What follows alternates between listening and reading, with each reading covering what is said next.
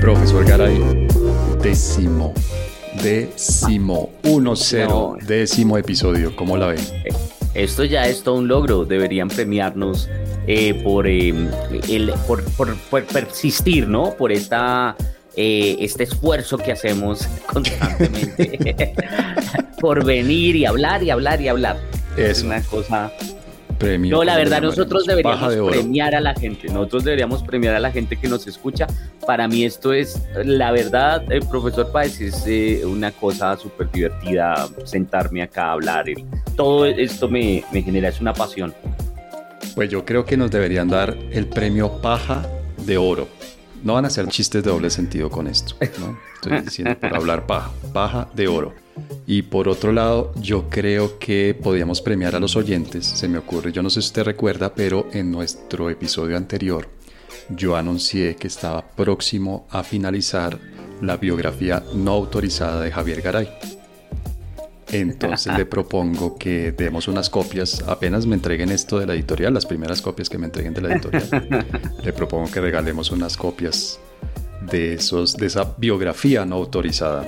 Imagínese eso. Yo, yo, quisiera, yo quisiera verla, toca esperar. Ojalá sea uno de los beneficiados con ese regalo. Sí, yo estoy esperando una cita que tengo para, para confirmar algunos datos con el senador Jorge Robledo, con el Mis grandes amigos. Sí, sí, sí, hay unos datos allí de, de, cosas muy íntimas que solo ellos conocen. O sea, son tan íntimas que solo su círculo muy cercano conoce.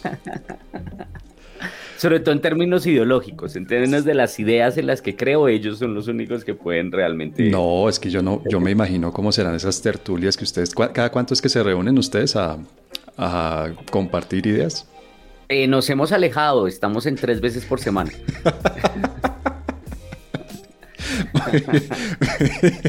Eso debe ser por la pandemia, me imagino. Claro, es que hay cosas que no se pueden hacer en la pandemia. Sí, sí, sí. Entonces, tenemos mucho trabajo también. Ay, ya no hay tiempo para los grandes placeres de la vida. Óigame, Javier, eh, la responsabilidad. La responsabilidad. Yo le propongo eso como tema de hoy porque creo que ese tema está como pasando de agache. Pero ¿y qué quiere decir con eso? ¿Qué quiere decir con eso, profesor? pues mire, yo recuerdo una, una, frase de Freud, porque como ya hemos dejado establecido en este podcast, yo no soy... Porque usted lee mucho, usted lee bastante. Hombre, que no nos, no nos van a tomar en serio, si seguimos así no nos toman en serio. Mentira, yo creo, ¿sabe qué creo yo? Hablando en serio, antes de hablar de la responsabilidad, yo creo que uno de los principales síntomas de salud mental es burlarse de uno mismo. A mí eso es que me parece importante y saludable. Sí, claro. Es, Poderse importante. Es que además es, yo no creo que sea solamente de salud mental, sino además es un tema de mm, reconocer cuál es su verdadero espacio. Uy, aquí va a sonar súper trascendental, pero en el mundo, ¿no? A veces pensamos y le damos el exceso de seriedad. Creo que también es una eh, demostración de ego, de, ¿no? De que, que soy tan, tan, tan importante y tan trascendental que en últimas eh, pero sí, reírse y poderse burlar, y aquí pues en este caso nos burlamos de ustedes, perfecto. Yo creo que hay que sacar, usted que es amigo de las estadísticas, deberíamos hacer un, un, análisis discursivo, a ver cuántas burlas por episodio hay para usted y cuántas para mí. Eso podría ser, eso va a ser un tema de, yo sé que va a salir algo, algún día va a salir un paper sobre eso. Pero hay que cuadrar bien las fechas para que no coincidan con su biografía no autorizada, porque pues hay problemas ahí de promoción editorial y eso. Ah, no, claro, no, no, no, eso no se puede. Bueno, eso no se puede. Volviendo al tema, entonces Sigmund Freud tiene una frase muy chévere, la idea, yo no recuerdo la frase textual, pero la idea es que la diferencia entre un niño y un adulto es que los adultos tenemos que hacernos responsables de las consecuencias de nuestros actos.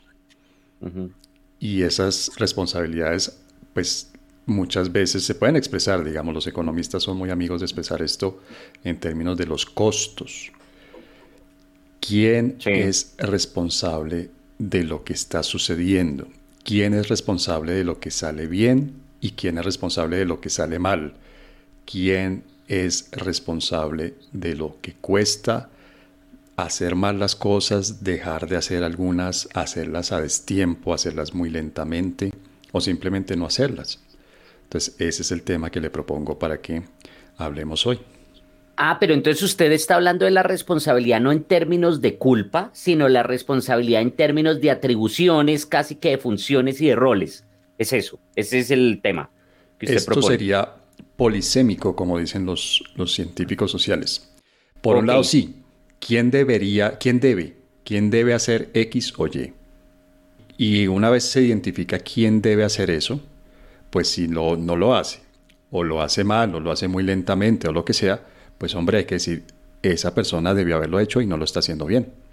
Porque fíjese, fíjese, profesor Páez, que si es, si fuera solamente desde la primera acepción del término, es decir, en términos de culpa, eh, no sé si usted tiene en mente, por ejemplo, el tema de eh, la pandemia. Entonces, eh, ¿de quién es la pandemia es responsabilidad de quién? Si lo entendemos como culpa, pues ahí eso, eso claramente marca no solamente la generación de quién es el responsable desde el punto de vista de la generación y por lo tanto de las causas, sino también específicamente quién va a ser entonces el responsable desde el punto de vista de las funciones y de la asignación de roles.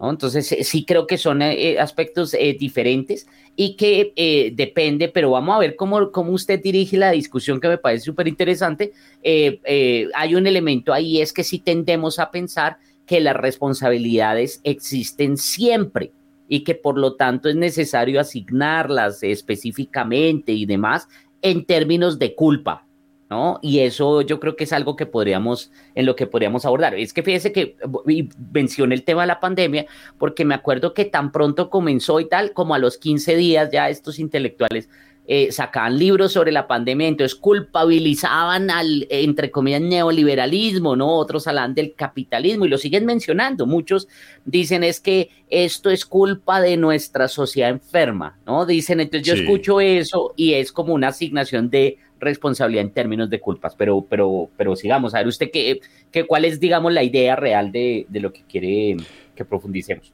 Pues ya que estamos usando estos términos tan, tan intelectuales y tan académicos, yo creo que podemos dividirlo en dos, en dos subtemas. Uno es ex ante. ¿Quién es responsable de manejar la pandemia? En el sentido de quién es responsable, quién debería evitar que esto se nos vuelva a salir de las manos, si es que en algún momento lo hemos tenido en las manos. Pero ¿quién es responsable de evitar que esto nuevamente vuelva a explotar? Será, vamos para el tercer pico, Javier. ¿No? Usted, yo sé que usted es un tipo optimista y, a la gente como, como yo la llama. ¿Cuál es la expresión que usan ustedes ahora? ¿Catastrofista? Catastrofista, me encanta esa palabra, me encanta. Yo sé, sí, sí, yo sé. Usted por Twitter un par de veces me la ha mentado.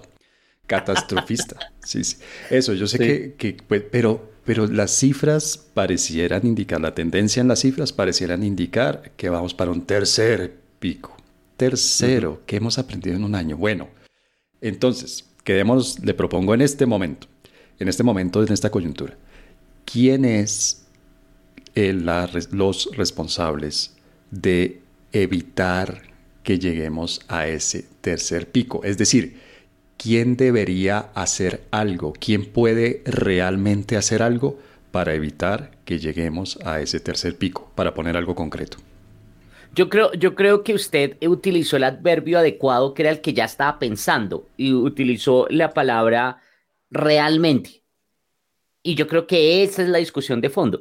Em, que lo, de hecho la hemos tenido en otros, eh, yo creo que al principio, en los primeros capítulos, es que ya después de 10 uno no se acuerda, pero al principio nosotros hablábamos eh, en algún momento sobre, sobre eh, cuáles son esas tendencias y esas dinámicas de la pandemia, que yo creo, yo sí tengo una posición y es que yo, yo, yo he visto, em, asumo, entiendo la pandemia con sus dinámicas y sus lógicas propias. Y en ese sentido, ¿quién debería hacer algo para frenar un tercer pico? Pues la respuesta sería, eh, eh, por un lado sería, pues es muy difícil, que realmente se pueda evitar esto, pero en segundo lugar volvemos a lo mismo y es la responsabilidad individual en términos de, del cumplimiento, pues de esos, eh, eh, aquí esta es otra palabra, pero bueno, toca decirla, de esos protocolos de autocuidado y no, y de, aislamiento y demás, que es agotador, que es estresante, pero que de nuevo yo sí creo, y volviendo a lo que usted hacía, a la referencia que hacía de Freud, un autor que no me gusta, pero mm, como suele Pero este no era austriaco, ¿a usted no le gustan los autores austriacos? No, pero este, este, no, a mí me gustan los autores que forman parte de la escuela que se conoce como economía austriaca. ¿Sí? entonces Freud eh, era austriaco? Sí era austriaco. ¿Sí era austriaco Freud? No, no sé, no sé si era austriaco alemán, habría que, habría que buscar ahí porque qué vergüenza con los, con los oyentes. Eh, que no sepamos que no somos ni tan leídos ni tan viajados como decimos ser. bueno, pero entonces eh, usted no está de acuerdo con Freud. Pero deme un segundo, no, no, no, lo, estoy de acuerdo con él y me gustó, digamos, la imagen o la, idea que usted le atribuye a él, eh, en el sentido de eh, el tema de quiénes son los adultos y quiénes son los niños. Y esto sí tiene que ver, yo creo que con el tema de autogratificación, que sí podría ser uno de los atributos de ser adulto, del tema de madurar, eh, de espérese unos días, espérese unos, unos meses, eh, porque hay que cuidarse, porque hay que minimizar el riesgo, porque además es una responsabilidad con el resto de la sociedad, etcétera. Y ahí fíjese que el tema de la responsabilidad, pero no creo que la responsabilidad, es decir, la función de evitar un tercer pico, esté en cabeza de eh, autoridades centralizadas, incluso en el ámbito de lo local. Bueno, pero ahí, ahí, pucha, es, difícil. Entonces usted dice la responsabilidad y los que realmente pueden hacer algo. La responsabilidad en el sentido de quién puede hacer algo realmente es individual. Sí, sí, yo sí creo que es individual. Es que fíjese, yo el otro día estaba mirando y yo hice un tweet sobre esto, profesor Páez. El, en Instagram, digamos, a, mí no me gusta mucho esa red, pero me gusta es por las fotos. Y yo veo y la gente está poniendo solo eh, fotos de fiestas ¿no? Entonces están de fiesta, están de... Y después, entonces yo vi un par de personas que me acuerdo que en Twitter, que es la parte seria, la parte además donde hacemos eh, gala de nuestra superioridad moral y de nuestra virtuosidad, me acuerdo que esas mismas personas habían dicho hace unos meses que es que tocaba restringir la movilización porque la gente no es responsable y porque la gente no se puede cuidar y porque na. Es decir, eh, pontifican en Twitter, pero van y, cometen esos errores, pues eh, espérense, ahorita, no, ahorita sabemos que no estamos, es triste, es, estresante, etcétera, pues sabemos que no estamos para fiestas. ¿no? Y eso sí es un tema de, espérese, de, no podemos estar eh, desesperados solamente por hacer y por volver a una normalidad eh, que claro que añoramos, claro que ha sido duro, pero es un tema de nuevo de responsabilidad y yo creo que sí de madurez y de, pues, de crecer. O sea que usted le quita toda responsabilidad al Estado. Al Estado, cuando hablamos del Estado, estamos hablando del gobierno nacional, de los gobiernos locales. No tienen, exime a usted de responsabilidad al Estado. El Estado no tiene pues, ninguna función, no cumple ninguna función para pues, evitar ese tercer pico. Pues digamos que no, es, no, es que los, no es que exima, sino que estoy pensando es en términos de las funciones y fíjese de nuevo lo importante de, hacer, de haber hecho la distinción, eh, porque yo eh, genero o, percibo que las causas y por lo tanto las dinámicas de la pandemia son independientes de lo que puedan o no hacer las autoridades centralizadas, incluso en el ámbito de lo local, como decía. Entonces, eh, no es que yo los exima de responsabilidad, sino que pienso cuáles son realmente la, qué es lo que pueden realmente hacer eh, para frenar o para evitar un tercer pico. Por ejemplo, pueden ayudar a crear conciencia. Quiero decir, no todo es represión y no todo es mandar a la policía a acabar esas fiestas que usted menciona que encuentra en Instagram. A propósito, ¿usted qué cuenta sigue para estar viendo solo fiestas en Instagram? No, no entiendo. Ah, bueno, En, todo caso, eh, sí. Eh, en, lugar de que sea la policía la que va a acabar esas fiestas y posiblemente a encarcelar a los organizadores y después la fiscalía los, eh, los acusa y los jueces los juzgan y bueno, todas las partes del Estado involucradas en una operación de estas. Sí, todo el drama, todo el espectáculo. Sí, sí, sí, Que de hecho es una manera, yo creo, de en la que el Estado demuestra que está haciendo algo. Claro, es que, es lo que quieren. Claro, ese espectáculo mm. es, es, una manera de decir, mire que sí estamos haciendo. La policía está acabando estas fiestas clandestinas y los fiscales y los jueces y bueno, todo el aparato estatal. Yo creo que más que eso, en realidad el Estado puede ayudar a crear conciencia, a decirle a la gente, mire, no haga esto porque hay gente que se está muriendo, ¿no? Que se está muriendo. Sí, digamos, yo creo que, yo creo, yo no me opongo a eso y creo que sí. Em, ahora, la pregunta es si realmente podemos decir que no hay conciencia. Es que, es que eh, yo, creo que sí, pero el, el tema de saber que estamos en una pandemia, el tema de se ve eclipsado de cierta manera por eso que yo eh, identificaba antes del tema de la, de la falta de eh, de previsión, si se quiere, de la falta, la, incapacidad que tenemos de autosacrificarnos.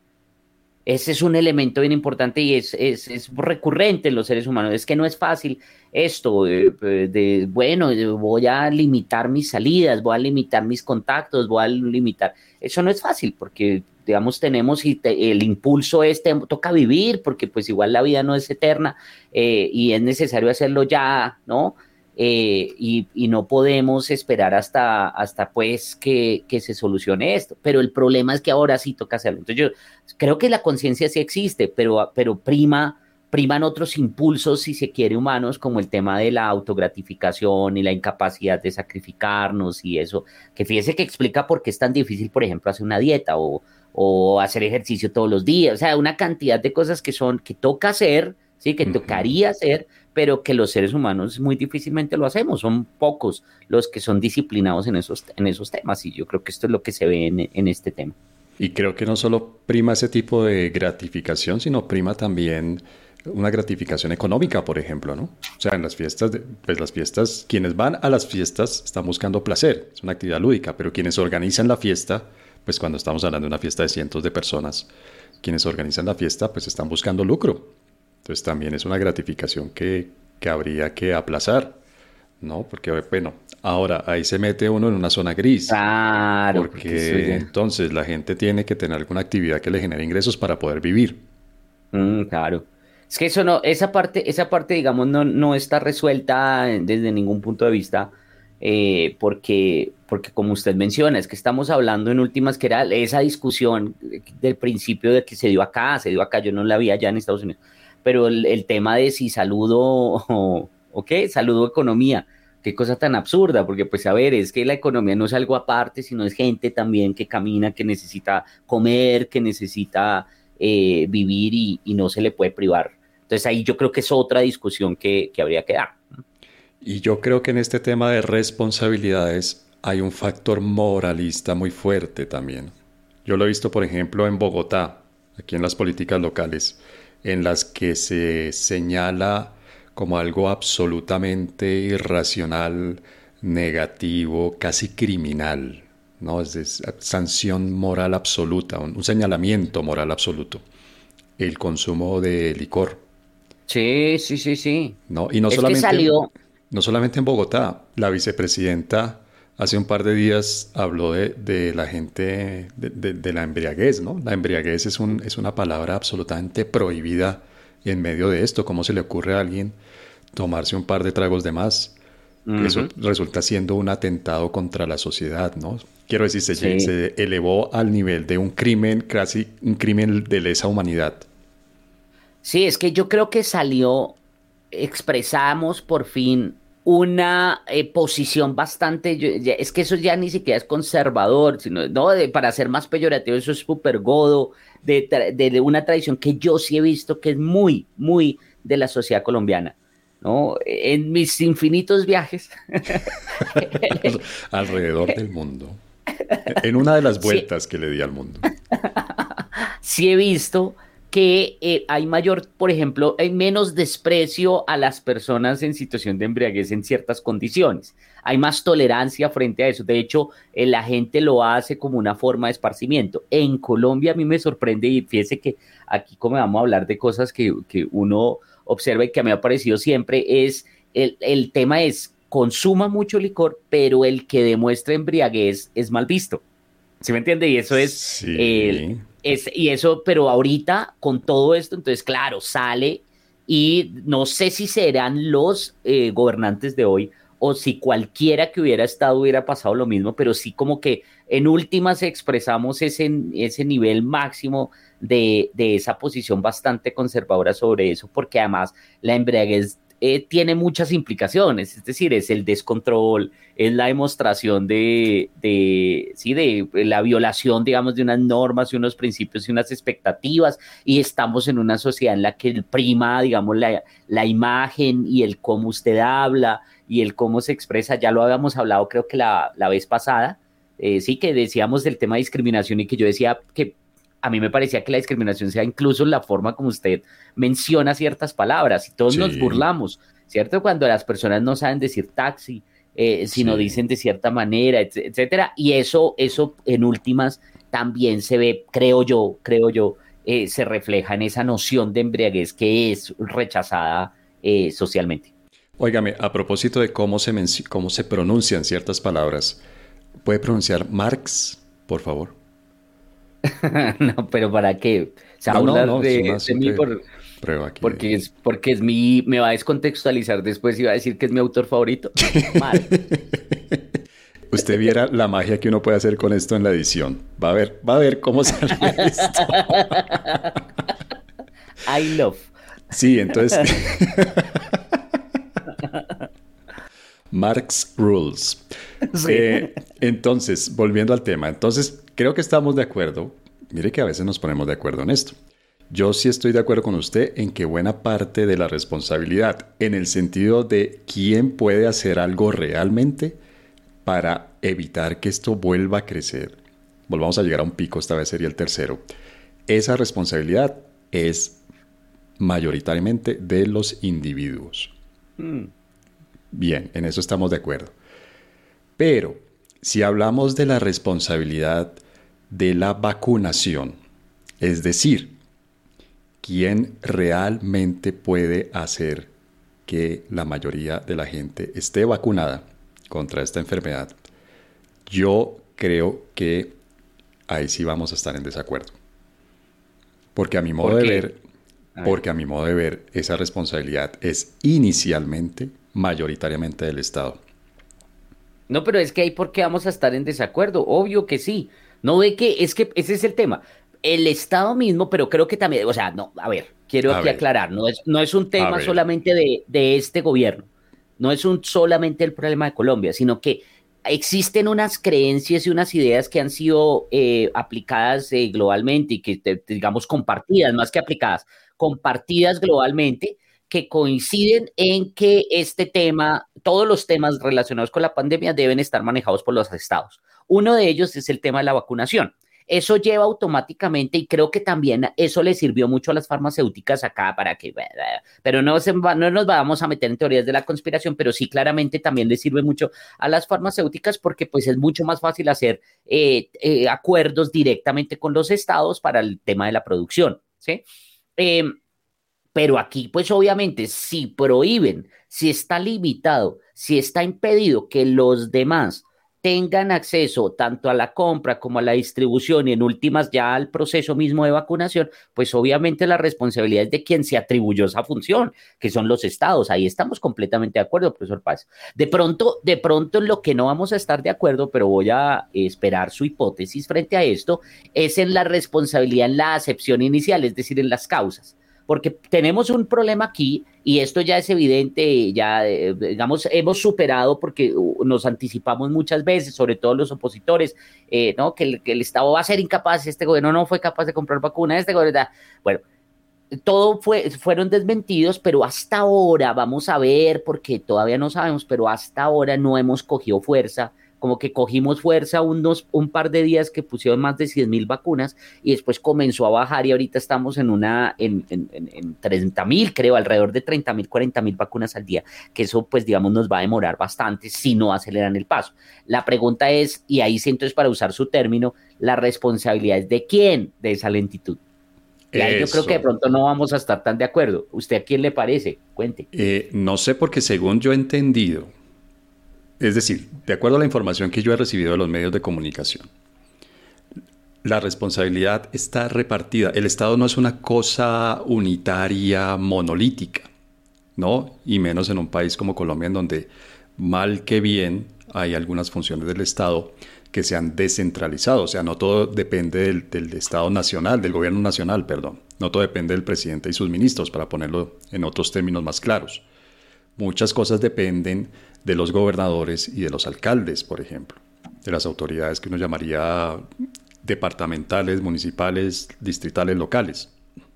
Entonces yo creo que lo que estamos viendo en este momento es que de todos estos que hemos mencionado, varios están haciendo su trabajo deficientemente. No es que no lo estén haciendo, sí lo están haciendo. O sea, el gobierno nacional, cuya atribución, como la, menciona usted, es conseguir las vacunas, irse a comprar las vacunas y asegurarse de que las vacunas lleguen a Colombia. Una vez llegan a Colombia, los altos funcionarios se toman una selfie con ellas y empiezan a distribuirlas a los departamentos y a las ciudades. Esa es la mecánica hasta donde yo he entendido. Y los departamentos y las y los municipios, los distritos, las ciudades reciben las vacunas y su responsabilidad entonces es distribuirlas, es decir, vacunar a la gente. Entonces, en ese esquema, hasta donde yo he entendido, sigue habiendo fallas. Es decir, por un lado, el gobierno nacional no está consiguiendo todas las vacunas que serían necesarias o suficientes. Y por otro lado, las, no vamos a decir pocas, pero sí las vacunas que ha conseguido, que le ha entregado a estas autoridades regionales, locales, departamentales, etc.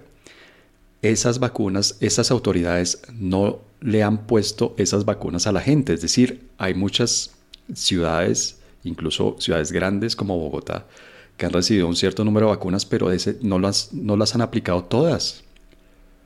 Entonces empieza uno a ver que hay fallas de lado y lado. Porque si, si el Estado Nacional no estuviera haciendo completamente bien su trabajo, pues las ciudades llegarían a un punto en que aplican todas las vacunas y se quedan sin vacunas, pero eso no ha sucedido. Es que ese es el punto.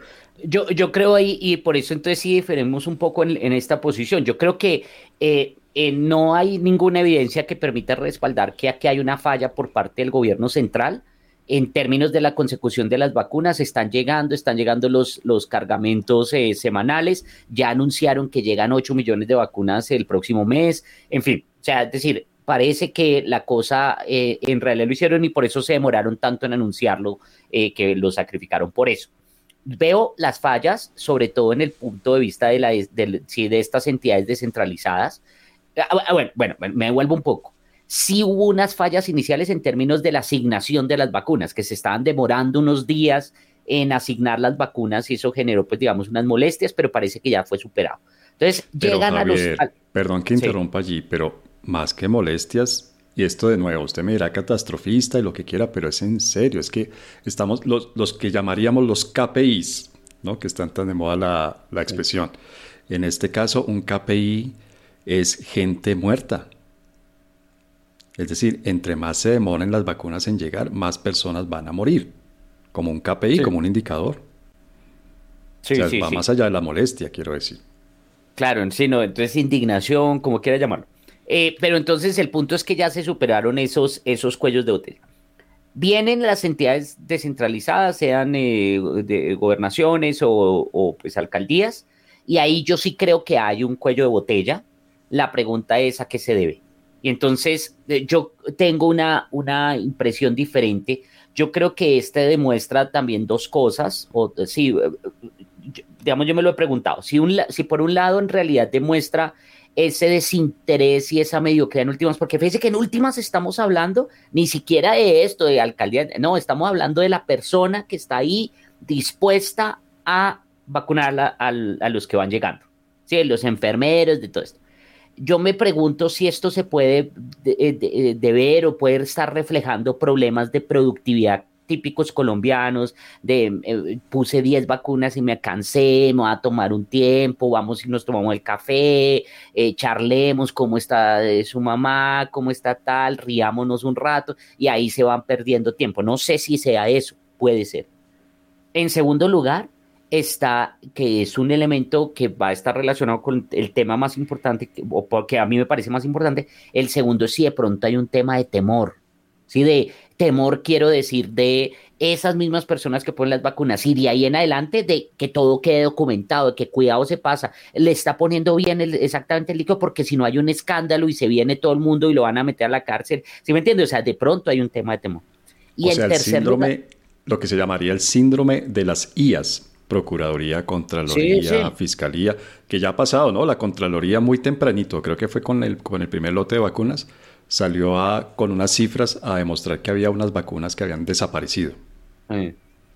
Sí, sí, es que ese es, el, ese es el tema. Y fíjese que yo me acuerdo, porque es que de nuevo uno tiene que pensar también en el plano de quiénes son los que ejecutan. Yo me acuerdo cuando nos obligan, porque eso es una obligación, pero no vamos a meternos en esa discusión. cuando lo obligan a uno a ser jurado de votación, ¿no? que es, una tortura, para mí es, para mí es una pesadilla. Pero se puede ir a un país donde no haya elecciones y se evita el malestar. Ah, no, tampoco. Pero, pero, pero digamos, el, tema es que, el tema es que toca ahí. Pero yo me acuerdo la angustia que yo siento porque cuando usted va a la capacitación, no, le, no lo capacitan nomás, sino desde que llega, comienza, es que si no, usted entonces es sancionado, si no, entonces burta, si no, entonces viene la procuradora, si no, viene, cuidado con los delegados, cuidado con no sé qué, y uno está en el momento de, recibir las personas en, los, en las eh, mesas de, vacuna, de vacunación, en las mesas de votación. Pero pueden ser se parecen. y usted va viendo la persona de la Procuraduría mirando, y es que lo miran a uno como si ya fuera un delincuente. O sea, usted no, usted no, no hay ningún tipo de, este es un ciudadano que de pronto puede cometer un error, no, este es un delincuente que lo que quiere es hacer un fraude. Entonces, no sé si eso pueda estar también viéndose o si está, siendo reflejado en un cierto temor.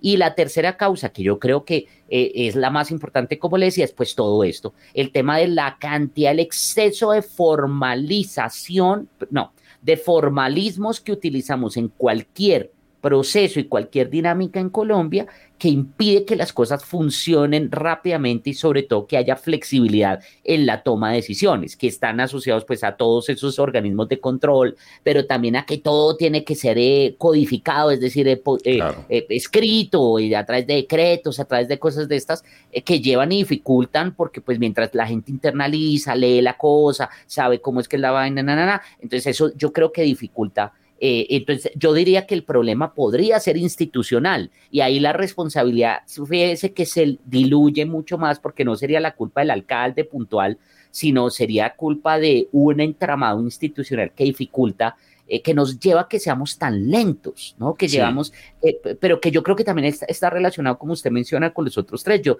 a mí me genera mucha angustia, profesor Páez, y yo creo que de esto tenemos que hablar en algún momento, el tema de la academia y demás, pero... Ah, de su angustia. El, tema de la falta de autoexigencia, es que aquí es como, ay, bueno, pues entonces digamos, y entonces en un debate cada uno dice lo que quiere, ay, eso todas las opiniones también, y, pero muestra evidencia, ah, no me, no me ofenda que es que yo no tengo por qué dar evidencia, pero piense más allá, no, pero para qué, ¿sí me entiende? O sea, como ah, yo sí creo que hay un tema, entre comillas, eh, no, entre comillas, no, porque lo voy a decir abiertamente, de mediocridad, y hemos acostumbrado a vivir en mediocridad. Y ahí te podría ser también otra causa. Bueno, sobre eso último de los trámites y el temor a, las, a los controles y no sé qué, yo hoy creo que ayer en radio a algún funcionario de alto nivel del gobierno nacional que hacía el cálculo, el mismo quejándose, o sea, el mismo diciendo, mire, hay que hacer las cosas mejor, porque si no estoy mal, desde el momento en que la vacuna llega a un aeropuerto en, en Colombia, hasta que está lista para aplicársela a, un, a una persona, pasan 10 días. Están pasando 10 pues, días. Y él hacía ah, la cuenta paso por paso, contaba todas las etapas. Creo que simplemente en la nacionalización, que no sé qué carajo será eso con las vacunas. ¿Será que les, les hacen a las vacunas aprenderse el himno nacional y no sé qué? es? sí, mientras se expiden los pasaportes.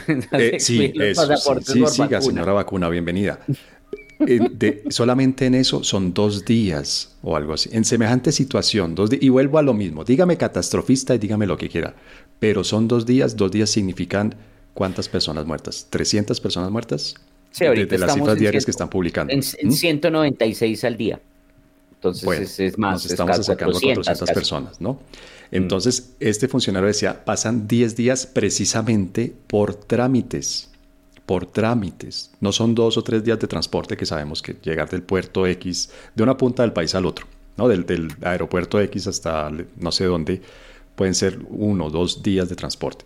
No, son 10 días y la mayor parte de ese tiempo, yo creo que decir muerto sería una buena expresión, de ese tiempo muerto, o ese tiempo mortal más bien, se va en trámites y en, papeles sellados y en documentos mm. y que el funcionario reciba y firme y selle y acepte y el formulario X y Y. Entonces usted tiene toda la razón. Pero Javier, yo a eso también, a esos temores le añadiría uno más que es del otro lado, del lado del ciudadano. Y es que hay mucha gente que no quiere vacunarse por miedo. Ah, Cada vez menos, por lo que muestran las mm. encuestas, pero hay mucha gente que no quiere vacunarse por miedo o algunos incluso, no entiendo cómo, por desinterés. Sí, no, es que, ah, no, sobre esto, que eso también es una, eso es agotador y yo creo que refleja parte de esto que le decía antes del tema de la falta, falta de autoexigencia y demás. Eh, Sí, yo he escuchado de todo, o sea, desde las teorías de la conspiración hasta que eso no funciona, hasta que algunos que son expertos en temas científicos dicen es imposible que una vacuna se haya producido en, tan poco tiempo, eso tiene que estar mal, etcétera. Entonces, efectivamente, sobre eso hay mucho, ¿no? Y, y ahí, ese es un tema que frente al cual yo, entre comillas, diría que no se puede pelear. Eh, porque si es una parte de la población y sobre esto es toda una discusión porque Acá, acá hay una pregunta incluso dentro del mundo del, libertarianismo, profesor Paz, le comento, sobre esto. Es un debate sobre si realmente las vacunas deben ser o no obligatorias. En principio uno intuitivamente diría que no, pero por el otro lado, claramente usted está tentando, si usted no se vacuna, sobre todo en una causa de estas, está atentando contra los demás. Y uno de los principios de la libertad, pues es que usted no atente, ¿no? Eh, contra, no violente eh, el espacio, digamos, privado de los demás y pues el privado comienza por la vida. Antes. Haberlo sabido antes. Eso me hubiera ayudado mucho en mi relación con mi libertario más cercano.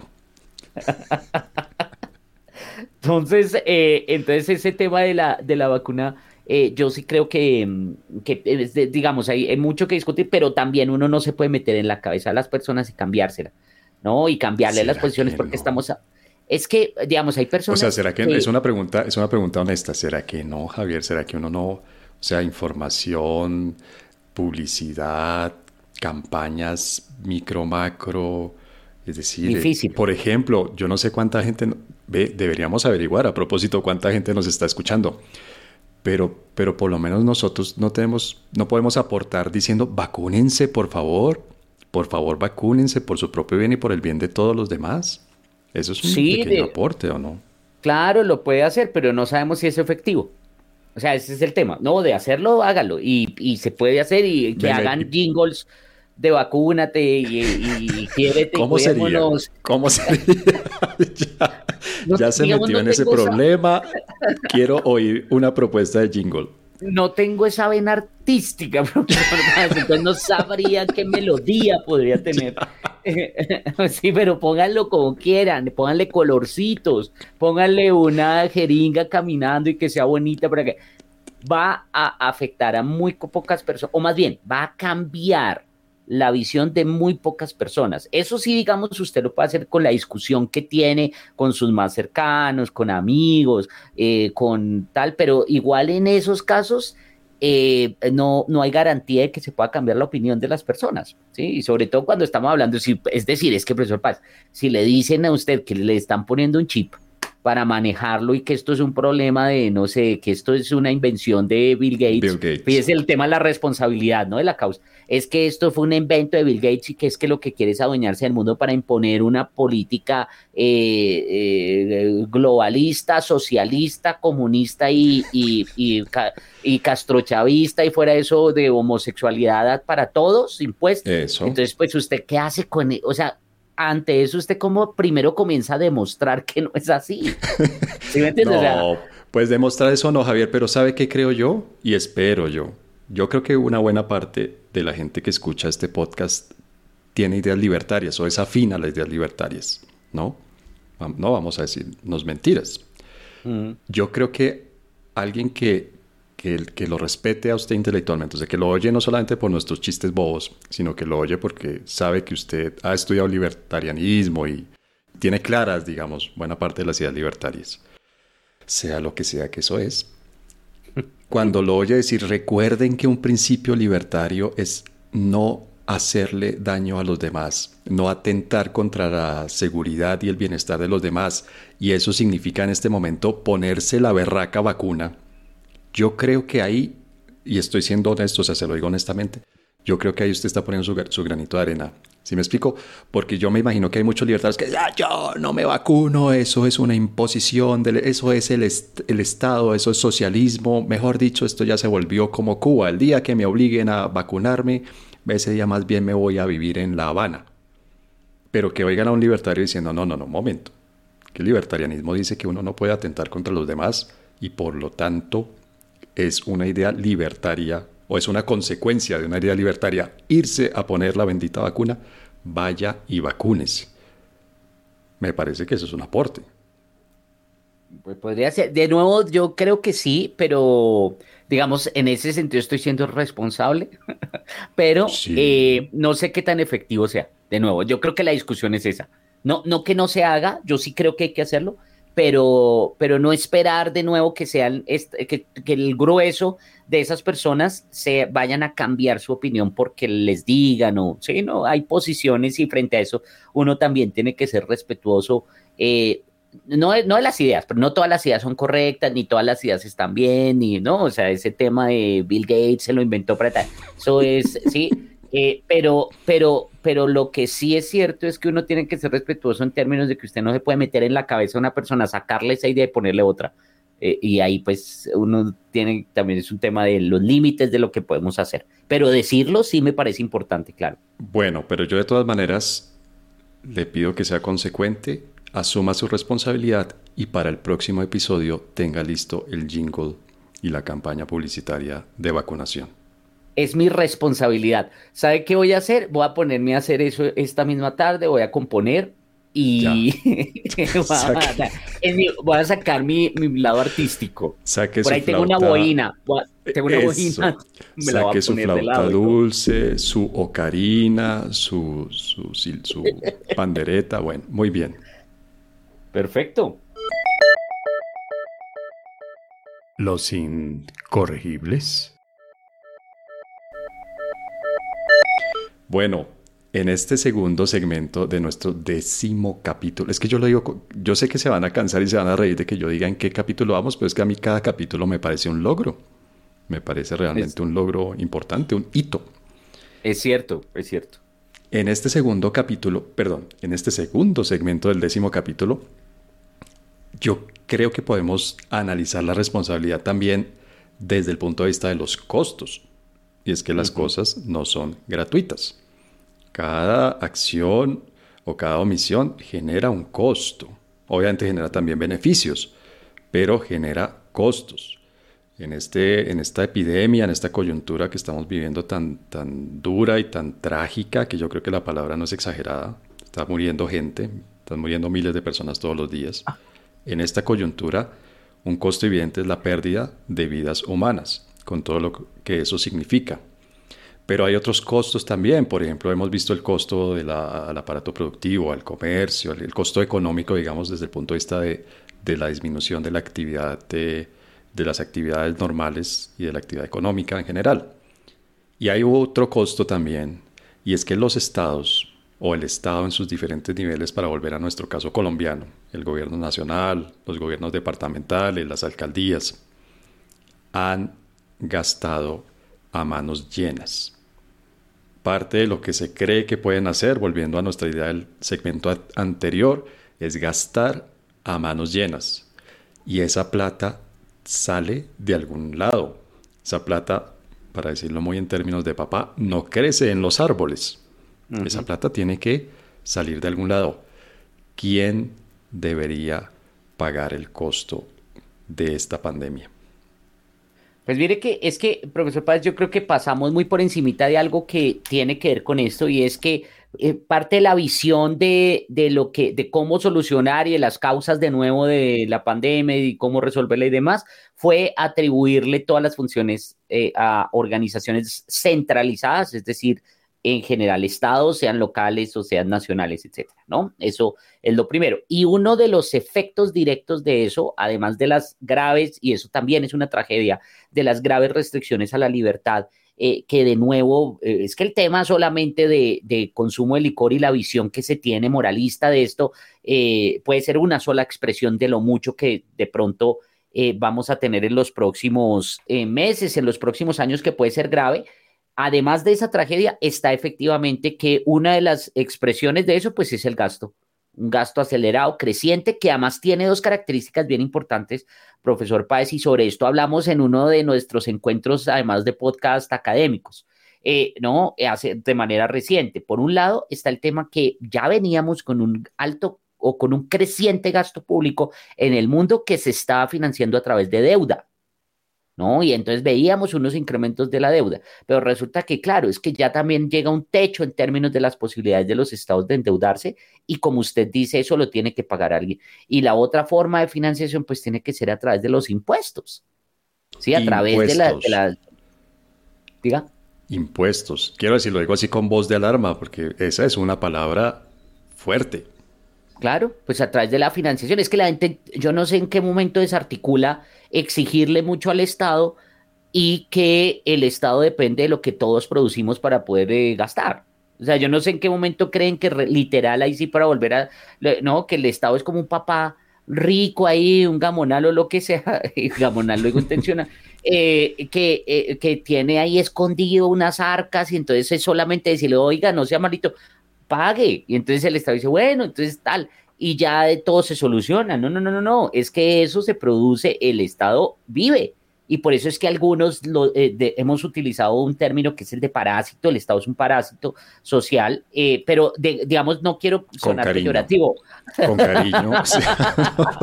una, una expresión neutral una expresión que usamos los académicos muy objetivamente, el Estado es un parásito, un parásito social, dijo. Sí, pero no, es que... hoy, vengo suave, hoy vengo moderado, dice Javier. Atención, vamos a ponerle esto una cortinilla de noticia. Atención, eh, noticia de última hora. Javier Garay llega moderado hoy. Solamente dice que el Estado es un parásito social. No, digo, en términos de la función, es decir, eh, vive de... ¿sí? ah, no es un parásito en términos del financiamiento, sino de la función. Dios mío. Entonces, bueno, voy a, voy a obviar esos chistes eh, para decir que en últimas, por eso es que algunos consideramos y creemos que es una buena imagen, pero por eso no la uso mucho porque creo que genera, se distorsiona, se puede distorsionar la idea no queda tan clara. Vamos a la idea, profesor Garay. evitémonos estos epítetos y estas calificaciones. El, punto es que el Estado hace siempre y cuando tenga financiación y la financiación tiene que ser social, porque el Estado no produce la riqueza de manera autónoma sino depende de los demás. Y en ese sentido, pues ahorita, si no tenemos posibilidad, porque una forma de nuevo de financiar es deuda, pero ojo, para que todo el mundo sepa, la deuda son impuestos futuros. O sea, es que eso hay que pagarlo. Claro. Entonces, Sí, no es por siempre y que, ah, bueno, no hay problema. No, eso, y si, y si hoy, por ejemplo, que se habla tanto, ¿no? Si las personas que tienen hijos em, eh, quieren eh, que no, que yo no quiero pagar, sino que paguen en el futuro, pues los van a pagar sus hijos. O sea, usted está condenando a sus hijos a, Pero si, si ya hay un techo para podernos endeudar y diferir ese, ese pago a largo plazo, pues entonces tiene que hacerse inmediatamente ese tema de los impuestos, que algunos estamos eh, completamente indignados con esto, eh, que estamos eh, preocupados eh, por todas las implicaciones que esto tiene, pero también tienen, tenemos que ser responsables frente a eso, profesor Páez, y es que la gente tiene que saber que si eso era lo que quería, porque eso yo escuché y me acuerdo eh, que la gente decía, y si uno decía que cuidado con el gasto, entonces lo trataban mal, y que es que ignorantes, y que ahora todos somos keynesianos, y que es que, bueno, si quieren eso y que era lo que querían, pues entonces toca pagar. O sea, toca pagar y la gente tiene que pagarlo, y tienen que asumirlo ¿no? Y entonces que, es que ¿cómo así que van a declarar todos? Pues tendrían, tendríamos que declarar todos. Si es que el país no es solamente unos pocos, sino es solamente los ultra ricos que, que pues, supuestamente en teoría también son ahí eh, eh, eh, pasivos y que entonces llegan los estados y pueden quitarles todo y ellos siguen produciendo y ya, no, no, no, no, así no funcionan las cosas. Es un poco ingenuo eso, ¿no? Pero entonces usted, usted lo que está diciendo y, me imagino, estoy muy cercano a una cita textual, que es lo que la escuela austríaca llama el principio de chupe. Usted quiere nada, pues ahora chupe. Sí, pues más o menos. Sí, no se hace. Que es un creo que fue Hayek el que propuso el principio. Me parece que fue Hayek. No, no recuerdo. Pues usted sabe que yo la verdad poco he leído a la escuela austríaca, pero, pero yo lo vi. En algún libro yo vi eso. Había una traducción muy interesante de, del alemán, iba a decir austriaco, estoy pelando el cobre. Había una traducción interesante del austriaco al español como chupe. Sí, del alemán, ¿no? Vea, otra vez, del austriaco al español. Muy bien, estamos bien. Pero me informa nuestra, nuestra practicante que a propósito de estas confusiones que hemos tenido hoy, que efectivamente Freud no nació en Austria, sino nació en la ciudad de Pribor, en la República Checa, en Chequia. No sé si se ah, pronuncia pues, así pero es en Pribor, una ciudad que es de la República Checa. Entonces, bueno, 2-0, austriaco, español y Freud austriaco. Sí, pero pues, pues estoy de acuerdo con usted, hay que pagar. Es parte de la responsabilidad y es parte de, volviendo a Freud, es parte de ser adulto. Alguien tiene que hacerse responsable de las consecuencias de los actos. Y en este caso, pues, tenemos que hacernos responsables los que financiamos el funcionamiento del Estado o Dicho en otras palabras, más neutrales y menos, em, menos fatalistas, las víctimas de ese enorme parásito que, social que es el No, es que, es que yo sí creo, pero también, profesor Páez, ahí hay que atribuir también unas responsabilidades. Y es que el tema de la situación que se está viviendo en términos de quiebras, en términos de problemas económicos, también se deben a, las medidas que se tomaron eh, para enfrentar la pandemia. ¿no? Entonces, ahí fíjese que la, la discusión de responsabilidad es muy amplia pero yo sí creo que también hay que reconocer que la gente fue tolerante frente a esto y que de hecho lo exigió. Uno, uno escuchaba las discusiones y la gente decía, no, que es que eh, toca y que esto solamente se soluciona con gasto público y demás. Bueno, si quieren gasto público, bueno, no hay que pagar. Sí, yo creo que la gente no ha dimensionado eso. Me temo que la mm. gente aún no ha dimensionado eso. Y en Colombia yo creo que sí hace falta mucha conciencia sobre eso. Este puede ser uno de nuestros granitos de arena como aporte a esa causa, que a mí me parece una causa muy importante, le digo la verdad, y es que la gente sea consciente de que el Estado lo financiamos todos, de que hay que poner, llegamos a un acuerdo de vivir en sociedad, que parte de ese acuerdo implica que hacemos una vaca, la vaca se financia con nuestros impuestos y que por eso mismo esa platica hay que usarla bien y hay que cuidarla y hay que ser menos tolerante, por ejemplo, con la corrupción y, por ejemplo, que es un tema que aquí muchas veces es menor frente a la corrupción, quiero decir, que es el despilfarro. Eso sí que me sorprende a mí. Aquí creo que somos muy tolerantes con la corrupción y somos aún más tolerantes con el despilfarro, pero a mi modo de ver eso viene también, o eso proviene también de que no somos completamente conscientes de que esa plata es la plata que nos están quitando cada vez que pagamos IVA o cada vez que nos hacen retención en la fuente cuando nos pagan el sueldo, etcétera, etcétera, etcétera. Entonces yo creo que sí, sí hace falta, esa sí sería una buena cruzada nacional, profesor Garay, hacer conciencia, es decir, hacer, oiga, a ver, vea cómo estoy hablando hoy, hacer conciencia, estamos bien, concientizar a la gente o concienciar, como se dice, a la gente de que el Estado vive de nuestros impuestos, de que si queremos que el Estado gaste y haga cosas, pues tenemos que pagar impuestos, pero al mismo tiempo creo yo que otro efecto de saber que el Estado vive de nuestros impuestos es que la gente sea consciente de que esa plata hay que gastarla bien, hay que mm, invertirla bien. Y ahí fíjese que hay otra discusión, es el tema no solamente que hay que gastarla bien, sino que si vamos a querer y la financiación se tiene que hacer por esa vía, pues obviamente eso también tiene otras implicaciones y otras consecuencias, ¿no? Ahorita, por ejemplo, que lo que yo pienso, ¿no? Nos están diciendo, no, es que deme más plata, pero tranquilos que vamos a mantener unos subsidios. Bueno, eso qué límite, qué, qué implicaciones tiene desde el punto de vista, y esto es bien importante lo que voy a decir, pero no lo vamos a poder discutir hoy, pero qué implicaciones tiene eso desde el punto de vista de equiparar a todos por lo bajo, por ejemplo. ¿Sí me entiende? O sea, que son unas ayudas que no sabemos realmente cuál será, cuál será el efecto real en términos de superación de pobreza, pero además tiene que ver con qué quiere decir en, términos de la calidad de vida y de las posibilidades de vivir de, los demás. ¿no? Eso yo creo que es un tema que, que, no, se, no se ha discutido mucho. Y lo otro es también lo que usted dice en relación directa con la calidad y el tipo de gasto que se hace ahí sí creo que hay un elemento y es, tenemos que comenzar a hablar de eh, burocracia, tenemos que comenzar a hablar, o sea, por ejemplo, esos programas de transferencias que son maravillosos, a mí me parecen súper interesantes y demás, y me parece que han sido efectivos en términos de, los, los impactos que generan, pero además de eso son muy simples de administrar. Y entonces tenemos que comenzar a pensar en, esa, en ese sentido porque no podemos seguir, además que quién, cuánto, ¿no? El 50, 60%, es, eso tendríamos que, mirarlo, pero eh, un gran porcentaje del presupuesto nacional se va solamente en gastos de funcionamiento. Que eso esto es una cosa. Claro, y para esos 10 días que usted decía, imagínese, o sea, son es gasto de funcionamiento para que traben y obstaculicen todo. Entonces así no, tenemos que hablar de eso estamos financiando las trabas, ¿no? En, parte, quiero decir. Parte de esas trabas se están pagando, están bien financiadas. Los incorregibles recomiendan. Profesor Garay, ¿cuál sería nuestra recomendación de hoy? ¿Cuál sería su recomendación? Yo le cuento que no hice la tarea. Hoy sí me da culpa, no hice esa parte de mi tarea, pero ¿cuál sería su recomendación de hoy? Es increíble, digamos, quiero dejar constancia de esto en el capítulo número 10.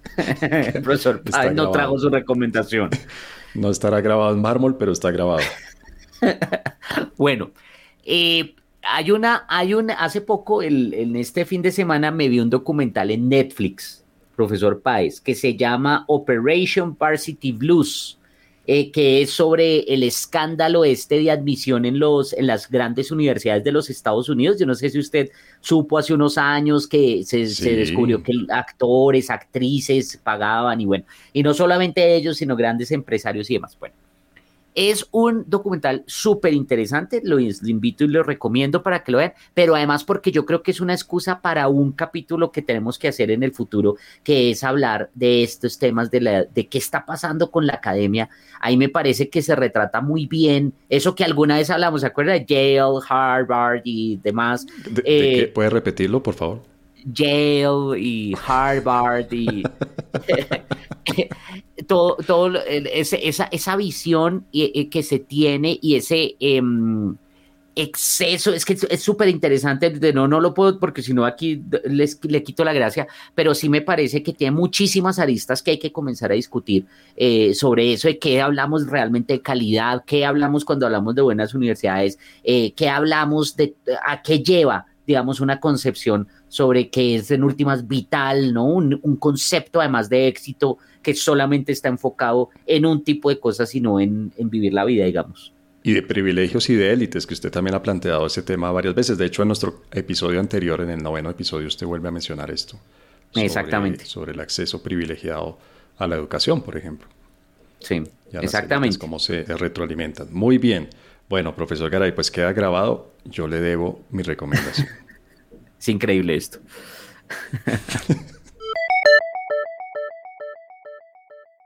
Los incorregibles. Profesor Garay, se nos acaba el tiempo ya. No martiricemos más a la gente que nos escucha. Mentiras, ojalá la hayan pasado tan bien como nosotros mientras grabamos este episodio. No crean que las risas son pregrabadas, son absolutamente espontáneas. tanto las risas del el seriosísimo profesor Javier Garay como yo, como las mías. Y nada, disculpen por los errores del austriaco y estas cosas, pero la verdad nos divertimos mucho grabando este podcast. Ojalá ustedes también se diviertan y algo interesante en medio de tanta, de tanta opinión encuentren ustedes en este episodio. Recuerden por favor eh, enviarnos sus comentarios arroba crítico C R I T T I K O todas las is son latina arroba crítico y capu73 capu73 en Twitter recibimos sus comentarios con mucho interés y obviamente con mucha gratitud que nos, nos interesa y nos interesa hacer esto cada vez mejor. Y bueno, profesor Garay, nos Pero también, pero también no se le olvide antes, es que no me quiero despedir antes de que diga por favor dónde nos pueden escuchar. Ah. es, la mejor parte de cada capítulo. Además de Yale y Harvard. Exactamente. Bueno, nos pueden escuchar en Apple Podcasts, Google Podcasts, Deezer, SoundCloud y Spotify. una maravilla. Profesor Paez, un gusto como siempre y muchas gracias a los que nos escuchan. Gracias por los comentarios. Eh, y de nuevo, sí, recomienden los temas. Eso es eh, súper interesante para nosotros y es importante además. Eh, y bueno, nos escuchamos para la próxima. Hasta la próxima, profesor Garay.